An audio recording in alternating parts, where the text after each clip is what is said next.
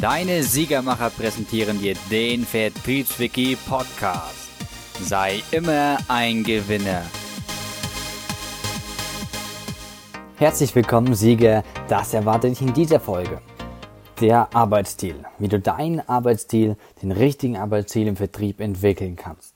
Komplementär. Verstehe die Rolle der Siegereigenschaften in Vertriebsprozessen und in Vertriebsmethoden, um deinen eigenen Arbeitsstil im Verkauf zu optimieren.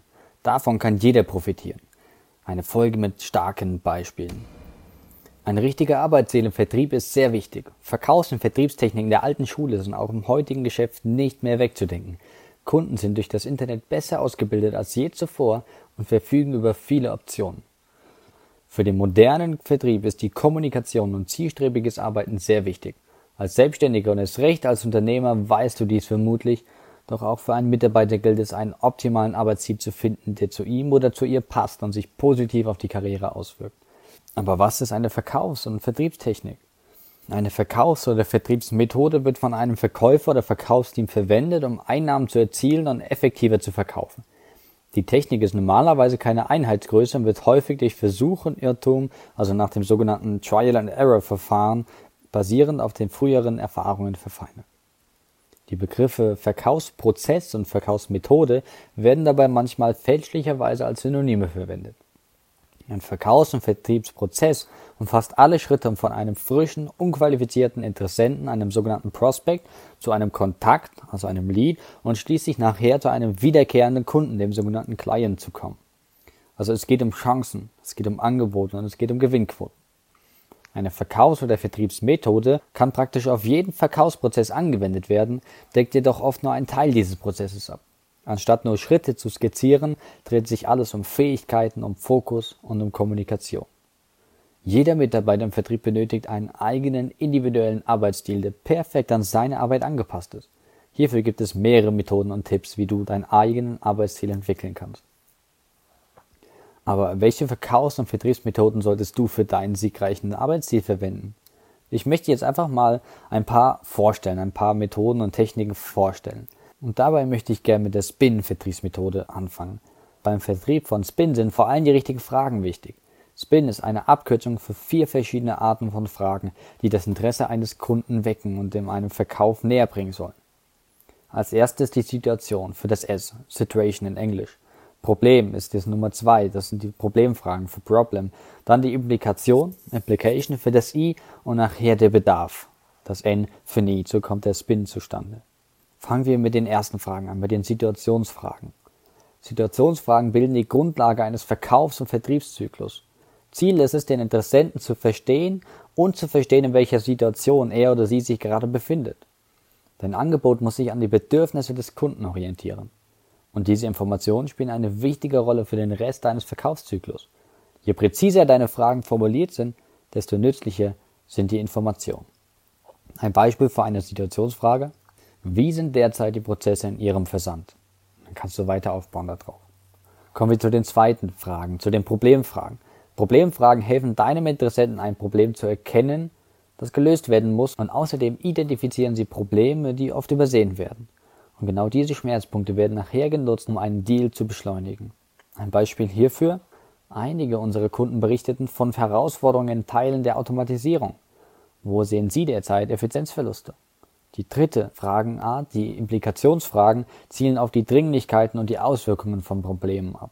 Als Beispiel hierfür, wir können mit der Maßnahme eine Durchschnittsverbesserung von 36 Prozent erreichen.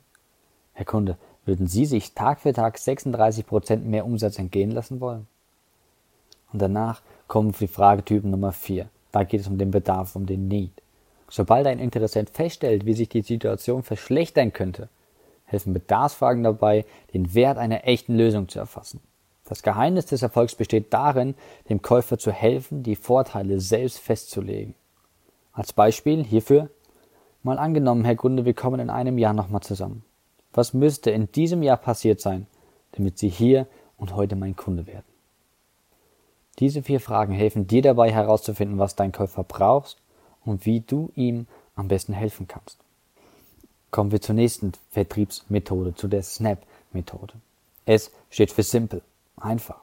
Liefere immer mehr Wert und melde dich mit wichtigen Dingen. N steht für Valuable.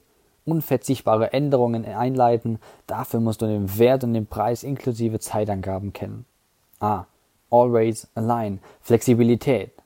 Jedoch im Rahmen deiner klaren Grenzen. Der Kunde wählt und begründet dein Produkt. Hilf ihm dabei. P für Priorities. Prioritäten setzen. Was genau kann der Kunde erwarten und was nicht? Bevor moderne Käufer eine Kaufentscheidung treffen, sind sie mit Informationen überlastet, die sie zum Kauf der Lösung X oder Y auffordern. Das macht es insgesamt sehr schwierig.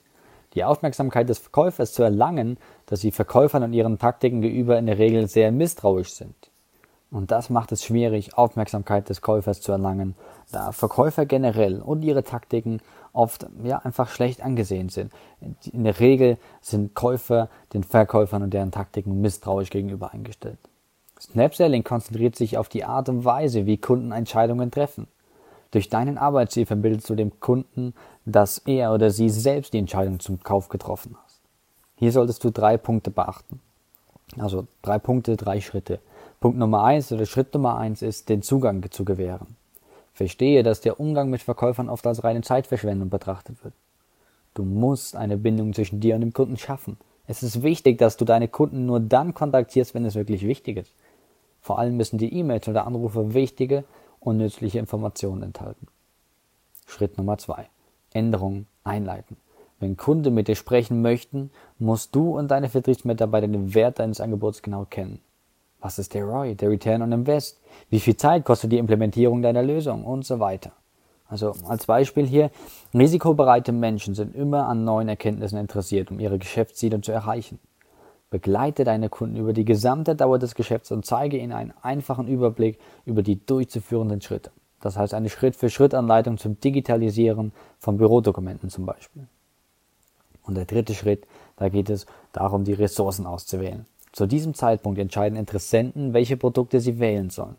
Sie suchen nach Möglichkeiten, ihre Entscheidungen zu begründen. Konzentriere dich also darauf, dem Interessenten zu helfen, die Entscheidung zu treffen sei flexibel und bereit zu kooperieren, ziehe jedoch klar die Grenze, was Sie von einem Angebot erwarten können und was Sie nicht erwarten können. Ein paar Beispiele. Mache dir einen Überblick über die Vor- und Nachteile deines Angebots und der der Konkurrenten und bereite dich auf Gegenargumente vor.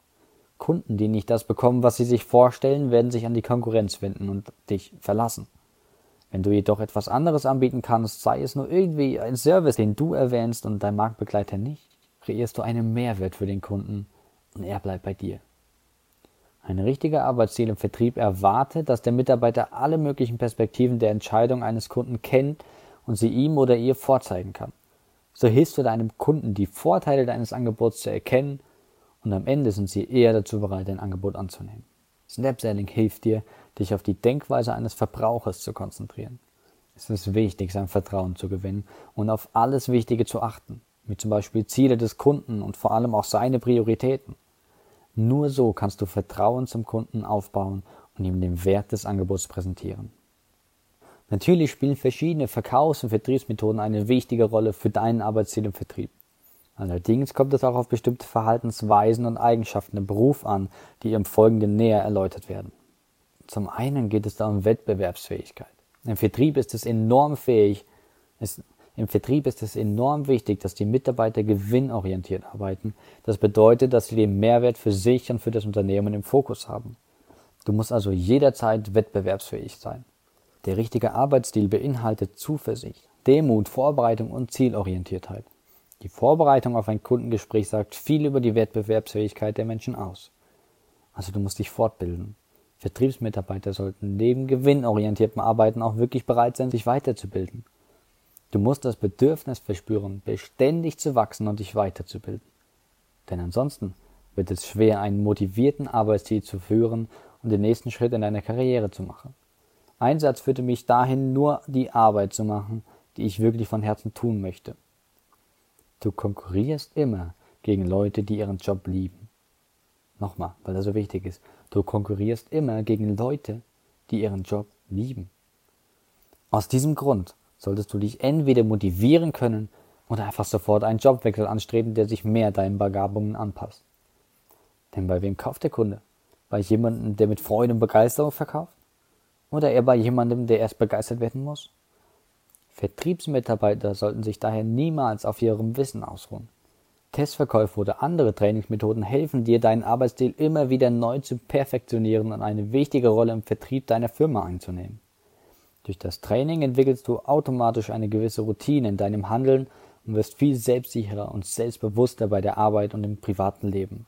Wende dich immer wieder an deine Vorgesetzten, wenn du Fragen zu gewissen Themen hast, weil sie dadurch merken, dass dir deine Arbeit wirklich am Herzen liegt. Und dadurch wirst du eine höhere Stellung bei ihnen einnehmen. Hast du Lust auf eine Karriere im Vertrieb? Der letzte Punkt ist mir der wichtigste für einen richtigen Arbeitsstil im Vertrieb. Jeder Vertriebsmitarbeiter sollte einen dauerhaften Wunsch verspüren, dass er oder sie weiter wachsen und aufsteigen möchte. Ich habe es vorhin erwähnt, aber ich möchte das Ganze jetzt nochmal in das Bild einer Pflanze mit hineinnehmen. Was passiert mit einer Pflanze, die nicht wächst? Richtig, sie stirbt einfach. Wachstum liegt in der Natur der Dinge. Willst du nicht wachsen, dann hast du entweder die falsche innerliche Haltung oder du tust das Falsche. Genau darum ist es wirklich wichtig, dass sich Vertriebsmitarbeiter zum Erfolg bekennen und ihre Rolle als Verkäufer ausbauen. Du musst dich zu 100% mit deinem Beruf identifizieren und die Unternehmensphilosophie mit deiner DNA aufnehmen. Du musst das Image des Unternehmens leben. Mit dieser Leidenschaft und nur mit dieser Leidenschaft wird dein Arbeitsstil weiter ausgebaut und deine Kollegen respektieren dich mehr. Und genau das funktioniert natürlich nur dann, wenn der Vertrieb auch genau deine Berufung ist. Nochmal, du musst diesen Beruf ausüben wollen, sonst wirst du einfach keine Fortschritte erzielen können. Du willst in deiner Karriere nicht weiter nach vorne kommen. Du liebst ihn, du liebst deinen Job, du liebst deinen Job als Verkäufer, du liebst deinen Job im Vertrieb.